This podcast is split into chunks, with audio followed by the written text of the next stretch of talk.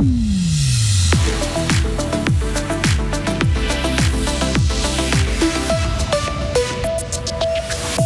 C'est une bonne nouvelle pour les amoureux de théâtre fribourgeois. Le théâtre des Os va retrouver son arrêt de bus plus tôt que prévu. Le risque de blanchiment d'argent est trop élevé en Suisse. Une ONG veut créer un registre pour pallier à ce danger. Et enfin, le Servette FC peut continuer d'y croire en qualification à la Champions League. Et puis l'été aussi avec un temps ensoleillé et des températures euh, qui repartent encore à la hausse. Voici le journal de Hugo Savary. Bonjour Hugo. Bonjour Rio, bonjour à toutes et à tous.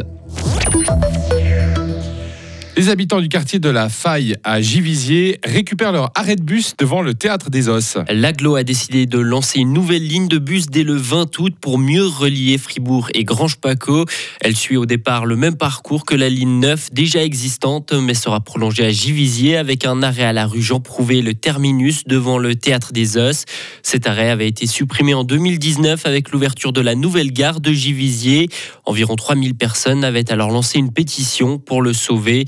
Un soutien qui a beaucoup marqué la directrice artistique du Théâtre des Os, Anne Schwaller.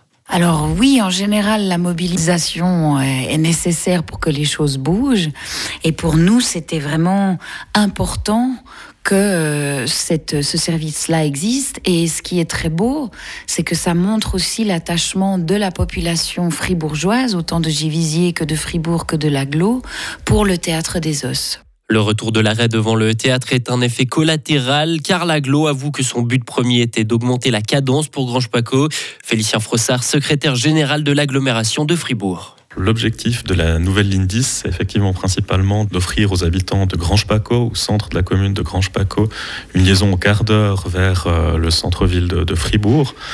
Donc entre le jeu de la ligne 9 actuelle et de la ligne 10, on arrive à une desserte euh, au quart d'heure. Et puis du coup, euh, on a saisi l'opportunité de cette nouvelle ligne 10 pour faire son terminus à nouveau au niveau du théâtre des Os qui sera desservi aux 30 minutes. Dès la saison prochaine, le Théâtre des Os créera un partenariat avec les transports publics fribourgeois. Un billet pour un spectacle donnera droit à un ticket TPF sur la zone 10. Trop de transactions restent opaques en Suisse, ce qui augmente le risque de corruption et de blanchiment. C'est le constat de Transparency International dans un rapport publié hier.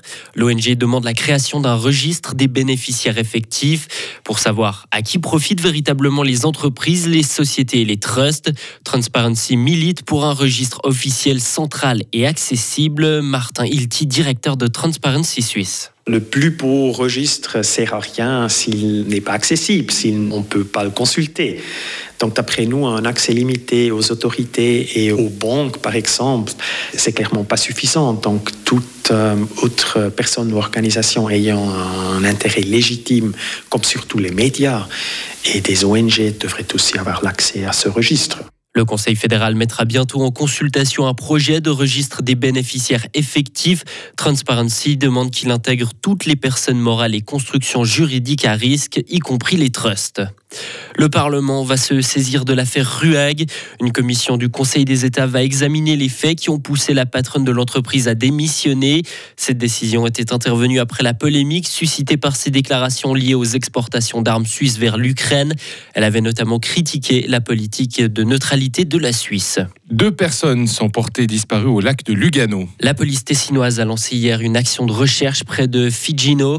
Les deux baignères se trouvaient auparavant sur un bateau de location. Les recherches ont été suspendues cette nuit. Elles devraient reprendre d'ici peu.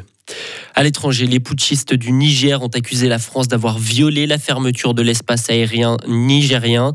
Le régime militaire a également accusé Paris d'avoir libéré des terroristes. Le gouvernement français a fermement démenti ces accusations un candidat à la présidentielle en Équateur a été assassiné. Fernando Villavicencio a été tué par balle à la fin d'un meeting électoral hier soir à Quito. Selon les sondages, il était en deuxième position des intentions de vote. Ces dernières années, l'Équateur est confronté à une vague de violence liée au trafic de drogue.